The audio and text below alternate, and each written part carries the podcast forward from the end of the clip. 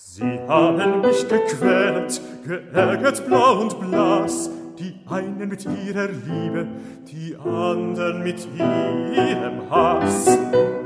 Inhalte ganz gleich welcher Art lassen sich sprachlich grandios vermitteln. Doch auch die Stimme allein, der Klang, Stimmfarben und Melodieführung geben Stimmungen zu erkennen. Seit Menschengedenken dient dieses unverwechselbare Instrument Kommunikation und Musikgeschichte, verleiht jeglichen Regungen individuellen Ausdruck bei Mensch und Tier. Die Kultivierung der menschlichen Stimme begann bereits, belegt durch historische Dokumente, in der Antike. Breitkopf und Hertel bietet altbewährte Literatur, eingebunden in aktuelles Gedankengut, sowie komplett neue Kreationen bzw. Kreaturen. Neben der geistigen Klangvorstellung einer legendären Gesangspädagogin, Kompositionen eines Zeitgenossen als Wegbereiter zum Liedgesang, findet auch der Singfrosch seinen Platz. Ich bin der Singfrosch, guten Tag. Ich bin der Frosch, der singen mag. Tempo ist eine persönliche Sache. Ist das klar? Franziska Martinsen-Lohmann bei einem Meisterkurs in Luzern. 1962. Dann müssen Sie sich klar sein, dass unsere Haupttonstärke das Mezzo forte ist. Von dem weichen wir ab ins Piano und von dem weichen wir ab ins Forte. Nicht wahr? Es kommt manchmal vor, dass man dann auch einen Tag hat, an dem man mehr Forte singt. Aber diese drei Tonstärken, die müssen doch eigentlich so sein, dass die Heimat in der Mitte liegt. Ja? Franziska Martinsen-Lohmann kommt 1887 im westpreußischen Bromberg zur Welt und stirbt 1971 in Düsseldorf. Sie widmet ihr Leben gesangspädagogischen Nuancen, die heutzutage gar zu oft übersehen und überhört werden. Ihre künstlerische Laufbahn beendet sie zugunsten der Pädagogik. Als Professorin wirkt diese horizontweitende Gesangspädagogin in Weimar, Düsseldorf und diversen Meisterkursen.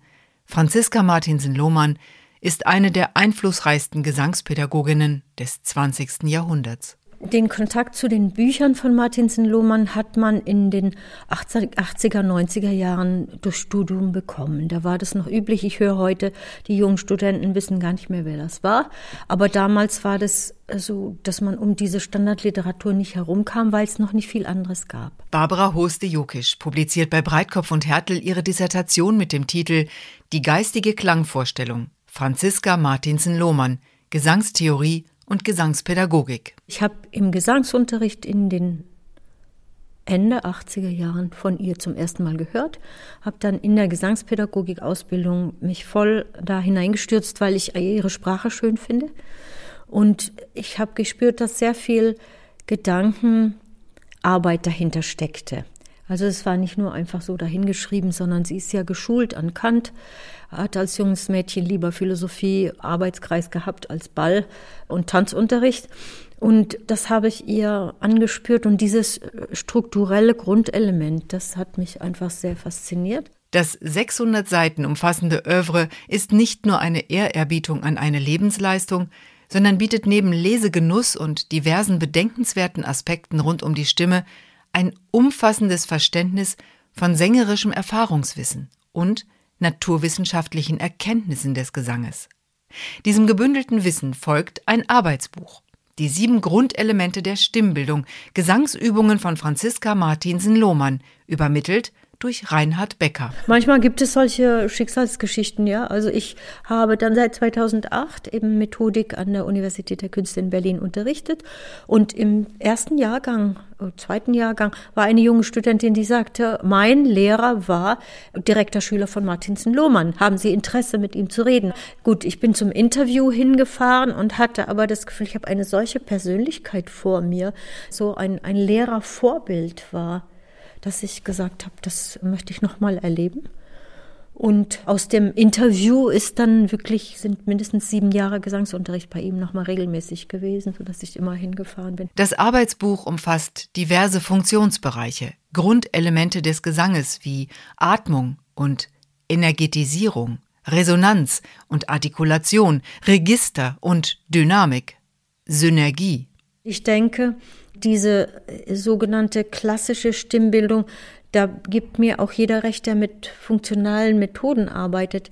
Es ist eine Art Archetypus, der den menschlichen Körper als Instrument so umfassend und vielseitig ausbildet als Instrument, dass er ein wunderbares Vergleichsbild abgibt für auch Menschen, die mit Pop oder Jazz arbeiten, die dann sagen, okay, es ist mir gut, wenn ich einmal diese ganze ausgeglichene Stimmsynergieleistung kennengelernt habe, um erfassen zu können, wenn ich mich jetzt entscheide, gut, ich nehme das noch dazu, ich tue das weg und ich modifiziere dieses äh, archetypische Bild stilistisch eben in Richtung auf Pop oder Jazz oder Musical oder Weltmusik, ist ja vor allem total spannende Frage, welche Aspekte Sie von diesem Archetypus, den wir klassische Stimmbildung oder natürliche oder körpergemäße ergonomische Stimmbildung nennen, was die sich da rausziehen. Werdet nur nicht ungeduldig, wenn von alten Leidensklängen manche Wir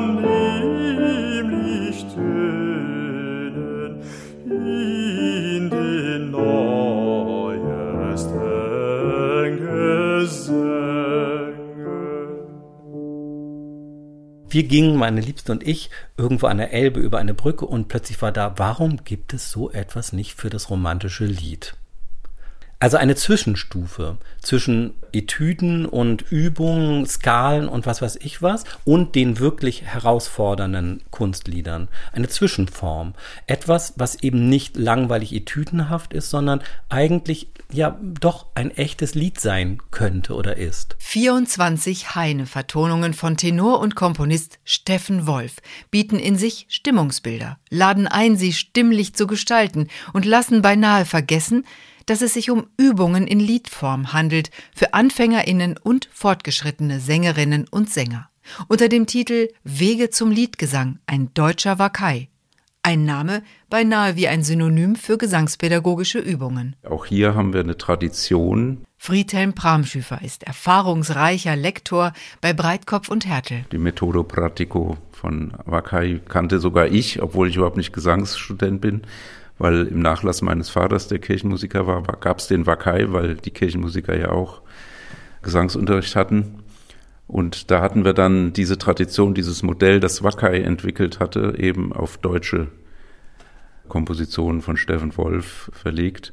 Da wird es demnächst ein Duett Wakai geben für zwei Stimmen.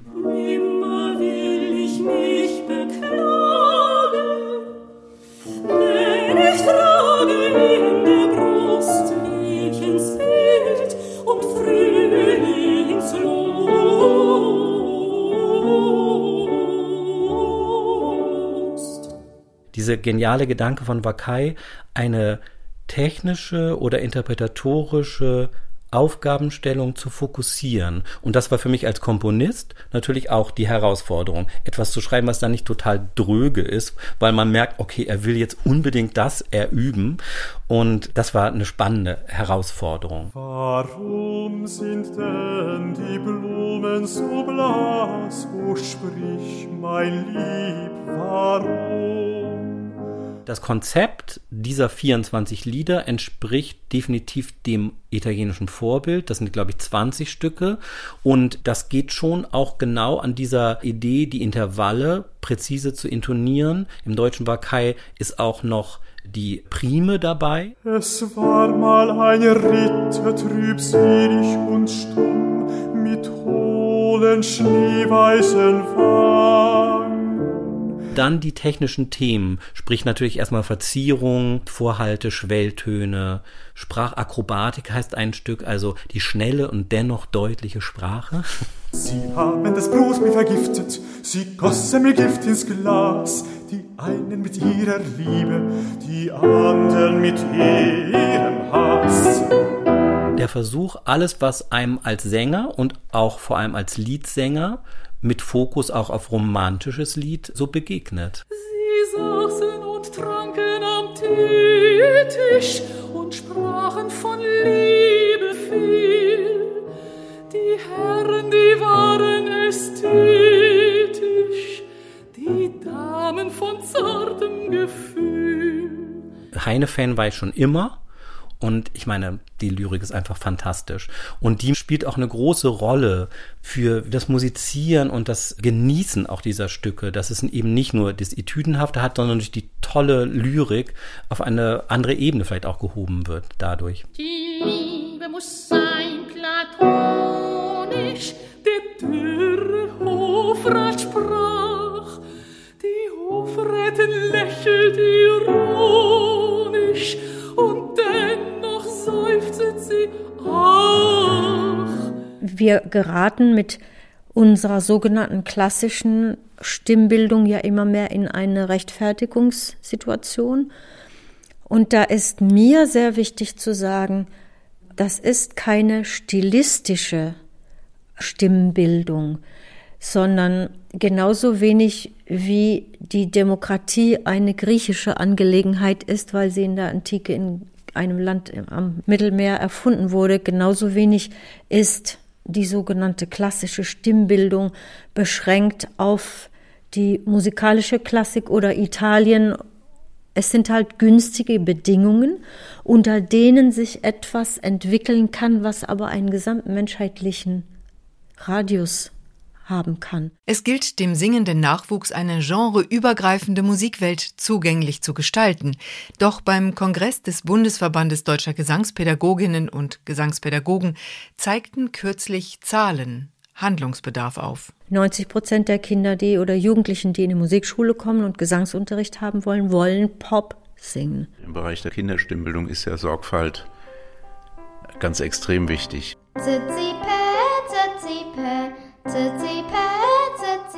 Die, die meisten Kinder, wenn sie keine Vorerfahrung haben, haben Probleme, ihren Ton zu finden. Es ist ein Herzensanliegen der Sopranistin und Gesangspädagogin Stefanie Fersch, Kindern eine eigene musikalische Sprache zu bieten, eine Musikwelt, in der sie ihre eigene, so individuelle Stimme zunächst kennenlernen können. Dafür hat Stefanie Fersch einen kleinen Kollegen in die Welt gerufen, einen Singfrosch. Ich bin der Singfrosch, guten Tag. Ich bin der Frosch, der singen mag. Der kann wirklich eine stabile, auch eine stabile Sprechstimme produzieren, in Anführungsstrichen. Also kann schon einfach ein gutes Handwerkszeug mitgeben für ein ganzes Leben.